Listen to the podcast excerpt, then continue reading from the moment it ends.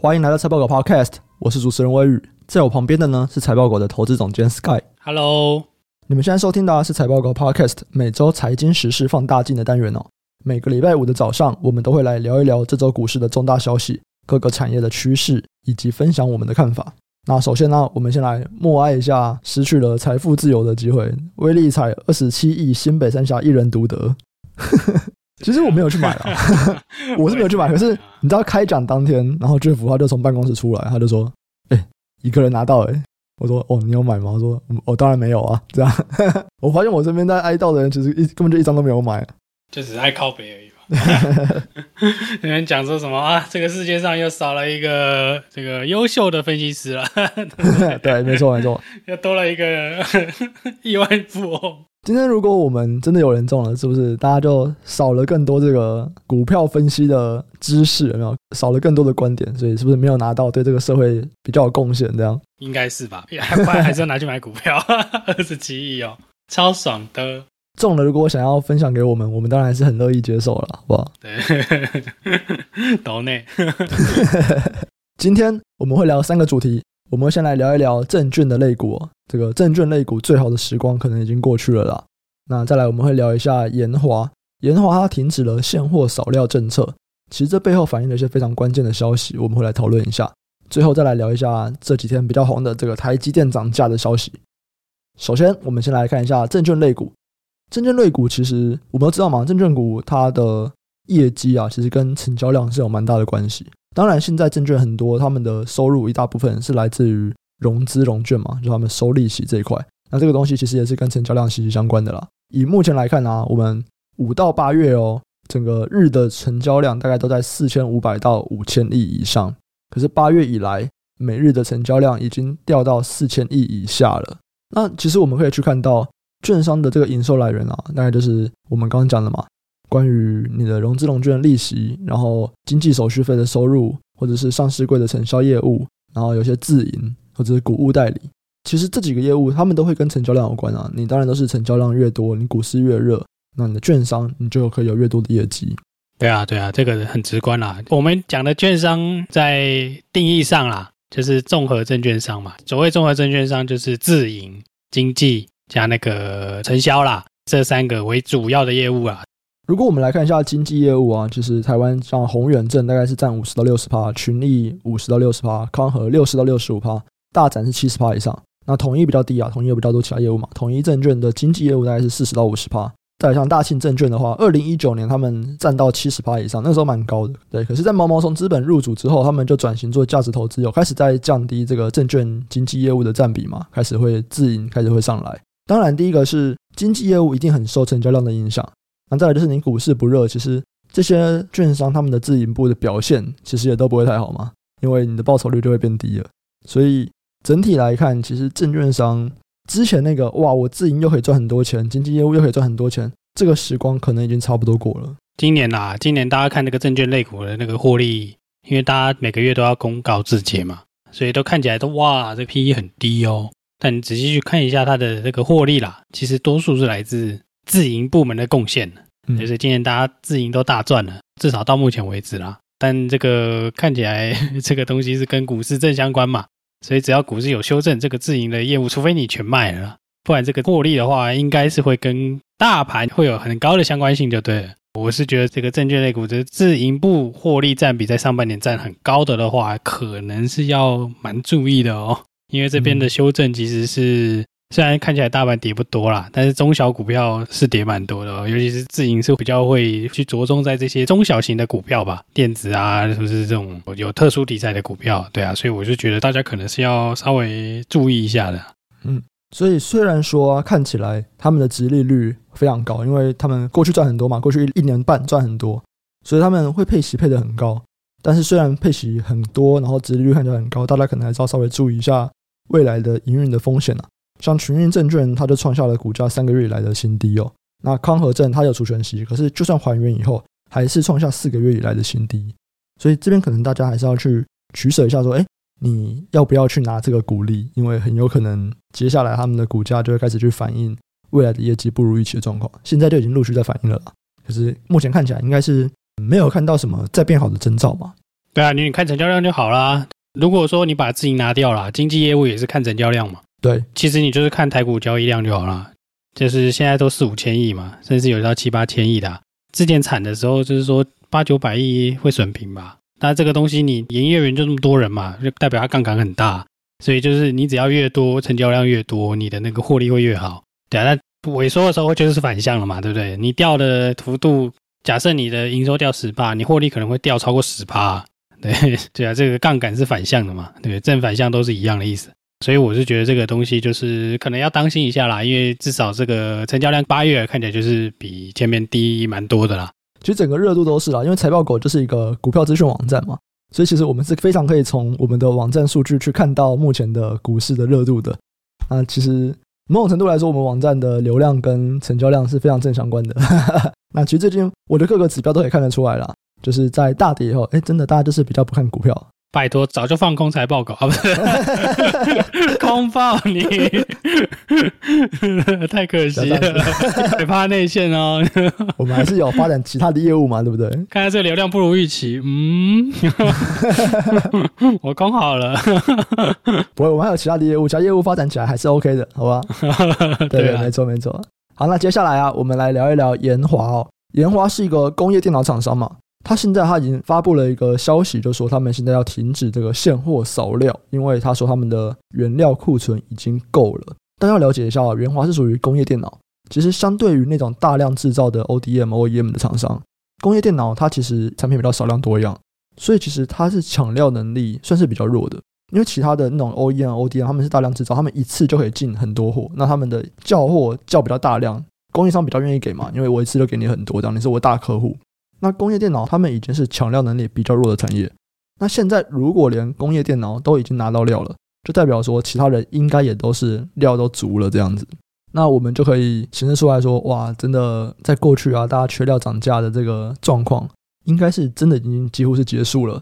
那我们还是要注意啦，虽然说工业电脑短期毛利率仍然会下滑，目前的谷底也几乎可以确定，大概就是在 Q2、Q3 需要高价抢原物料那个时期已经过去了，所以。大家如果想要看工业电脑相关的，也许现在可以开始去注意说，现在会不会是毛利率的谷底这样？对啊，对啊，因为这个其实多重讯号啦，他们会去现货市场扫料，也有一个原因是因为他们其实就是少量多样嘛，嗯，所以他的客户其实是比较能接受他去涨价的啦。他有些东西就是只有他能做，或者是说很少的供应商，那他可能算是蛮 key 的一个就是位置吧，导致说他们会去现货市场扫。然后再来说，它量比较小嘛，所以是比较适合去现货市场扫。你量很大，你去现货市场狂扫，那个也扫不到了。对啊，这就跟你去买股票一样，你在那边每一档都挂四九九、四九九、四九九，对不对？股价就拉上去了啊，对不对？你说这些工业电脑厂商小归小，这研华也是工业电脑最大的厂商，哎，还是比一些小型的电子厂大很多啦。他们的意思是说，看起来是整个是全面性缺料的状况啊。看起来是比之前还要更加的舒缓了，或是说我们可以说这个非常紧凑的紧张的时刻已经开始过了嘛？供应链是会自己调整嘛？前面是应对这个短缺，接下来说不定就是来应对这个超额供给啊，这算是一个比较 early 的 sign 嘛？大家还可以去观察一下啦。那在这边我们刚讲到工业电脑，其实在营运现最近比较不好的状况下面，基本上股价也都跌到蛮低的位置哦。像飞捷已经跌破年线，然后八一是振化电也是跌破年线，三零八八爱讯也是跌破年线，所以通常我们就会去关注这种股价最近表现很不好的产业，来看一下说，哎，会不会有机会？因为你股价跌那么多，基本上再被很高估的机会就比较不高嘛，对不对？我们就可以来看一下未来的状况是不是会有转机。是因为原物料上涨的状况蛮常出现的啦，这种就是看你的这些产业的个股。那有没有办法，就是在未来的时间点啦，脱离这个成本上涨嘛？那如果你接单其实都很顺的话，那其实如果成本下滑的话，对这些厂商来说也是一个，就是你的获利就会出现好转嘛。大家发现了，股价就会还他们公道。嗯，对，所以我是觉得这种已经有修正过比较多的，那基期比较低啦，这个是大家都可以持续关注啦。对啊，持续关注这些类股，那就是追踪他们业绩状况嘛，然后看看有没有机会去做投资啊。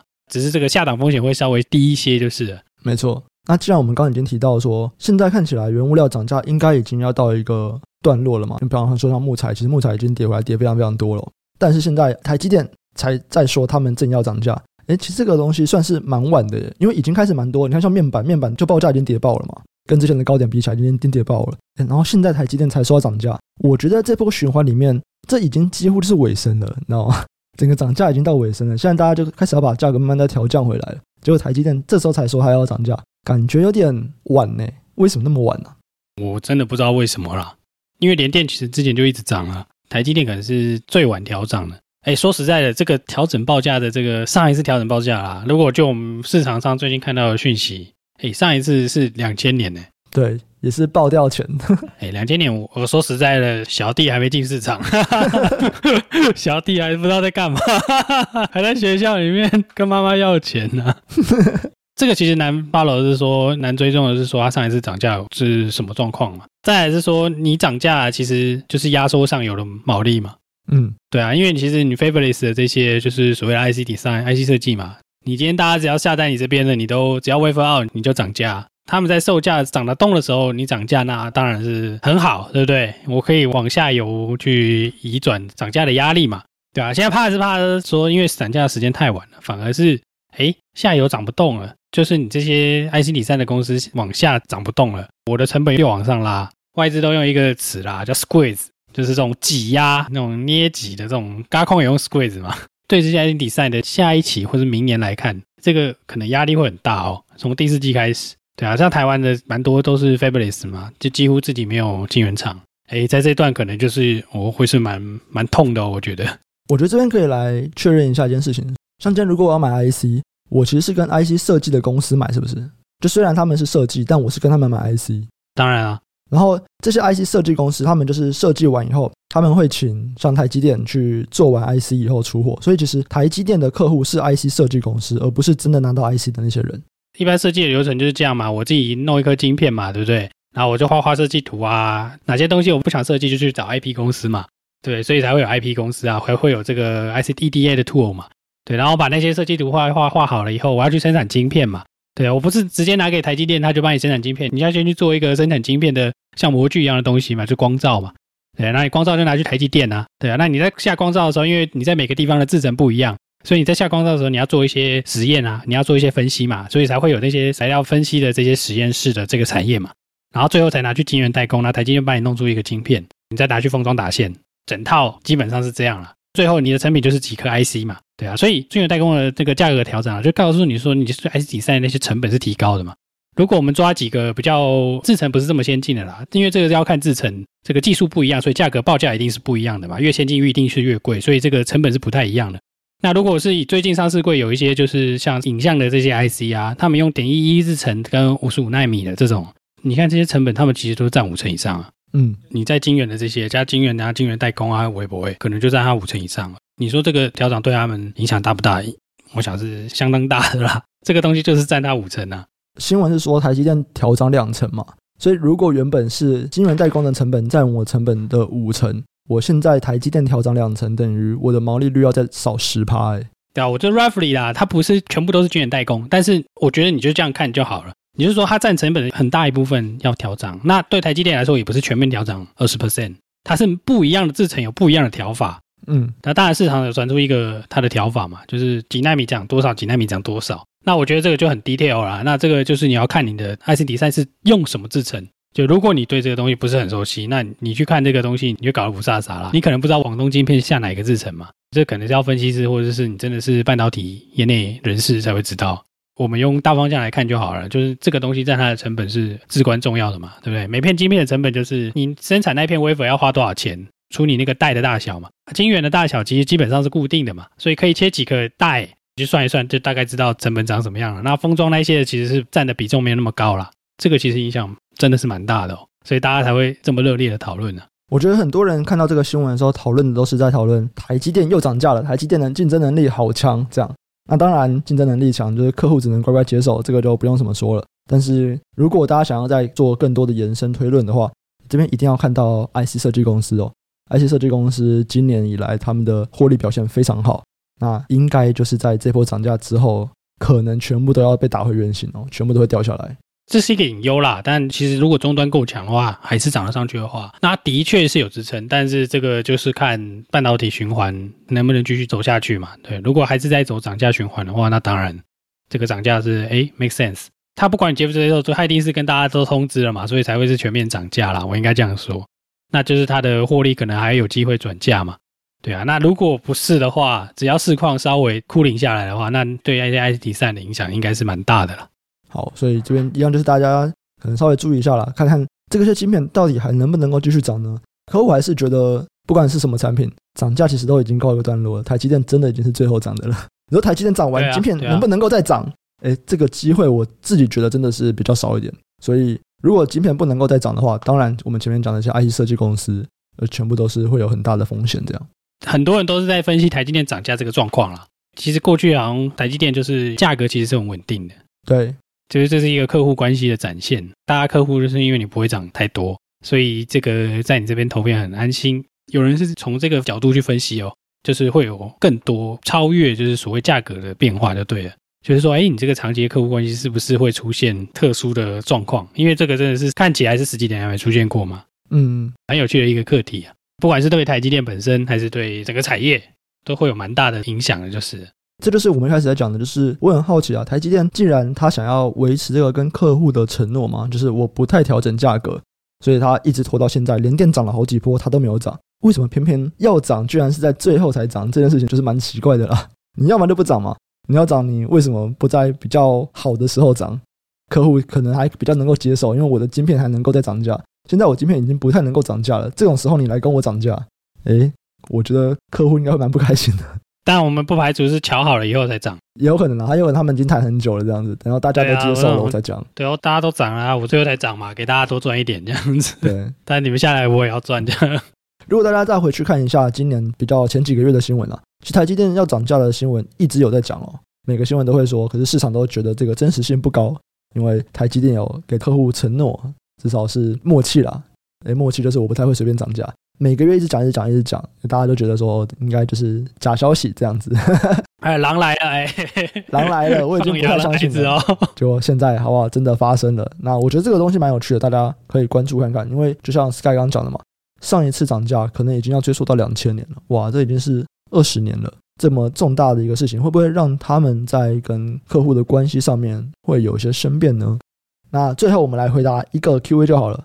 这位是六六一零，他说：“主持人会认为 E Ink 会是未来的一项革命吗？身边越来越多朋友开始使用阅读器，那朋友在中国的乡下超市也有看到电子标签的导入，他觉得应用面有越来越广的感觉。关于 E Ink，其实我们之前很像也有聊过了嘛。”包含说，我们有聊过一个新的阅读器的出来，就是这种彩色阅读器，然后电子标签的东西，我们也有聊过了。这边 Sky 有什么想要再多补充的吗？这不是已经大家都在用了吗？彩色啦，现在大家在讲的主要是以彩色为主啊。对，没错。那标签的话，就是电子标签嘛。我个人的看法啦，就是我觉得标签很难说。嗯，为什么？就我们大家一般想到电子标签，我们现在去家乐福，家乐福现在有比较小的门市嘛。橘色招牌那种，嗯，对，比较像是小超市的这种，你去看里面都是电子标签，你会觉得好像电子标签很普及啊。就说哦，这个标签要死了，因为台股其实有标签的嘛，嗯，也有电子标签嘛。那电子标签的觉得标签要死了，标签觉得说，哎，我们不会死，对，为什么？我个人看法是应用的时机是不一样的。你在零售的这些场景，你看看到这种电子标签的用途很多，但如果你是在物流的场景呢，你有看到有人用电子标签吗？是不是没有？大家还是用一次性的标签，嗯，因时制宜吧，或是因地制宜吧。你说电子标签会不会大爆发？那我觉得，因为这个东西实在是讲太久了，我至少听过这个东西至少五年以上吧。哦，那个时候是 LCD 嘛，也有 LCD 的电子标签，也有这个电子纸的电子标签。那大家不断的在说，哦，这东西会起来，会起来，会起来，搭配 IoT 嘛。那时候还大家在讲，会把它跟 IF 串在一起嘛，各式各样的就是这种新的应用。但目前看起来比较大的应用，还真的就是在零售的标签上面。那零售标签就有厂商说，哎，今年就是会好，就帮他大扩厂嘛。这个我们是乐观其成，我就觉得零售的这个场景可能是会需要。但其他的场景我们还在观察，就是说，哎，到底是不是真的会有这么大的用量了？台北的那种公车站牌啊，现在也都是电子纸了嘛。对，的确是这个应用的量有在提升，但这个量就是我们在观察的，到底是不是会真的很大量？我觉得很像，就是每年会多看到一点点。可是，对这个速度就是没有到真的很快，比较像 vertical market，就比较偏垂直市场啊。它的那个量不是消费型那种爆量啊。对对，你说电子书这个还比较接近消费型，但是问题是没有爆量，刚普及的时候，就是 Amazon 第一次出那个第一代 Kindle，重点就是说你有没有什么东西去带动它的这个电子纸的销量嘛？因为我们现在谈的是电子纸嘛。对啊，那你说标签的话，我觉得会，但是就是它的替换的速度没那么快。那电子书的话，感觉有机会，但是目前看起来大家都在看的是彩色电子书啦，看看彩色电子书有没有机会大幅替代纸本嘛？在台湾我们也看得到，现在越来越多的这种电子书，就 Kobo 读墨啊这些，慢慢的就是出比较多电子书了嘛。的确是看待有普及度啊，但在投资上来说，我们还是要观察的是说终端应用有没有这种 killer application 吧。就是如果你要看的是这种爆发性的成长的话啦，你应该要关注的是说有没有什么东西是特别大量的。目前看起来啊，我说从过往的状况看起来，都还没有出现一个比较大量的替换呢。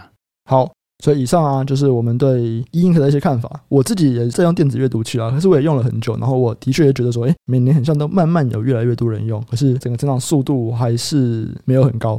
所以以上啊就是我们这期的内容。喜欢听众朋友啊，记得按下订阅，并且分享给你的亲朋好友。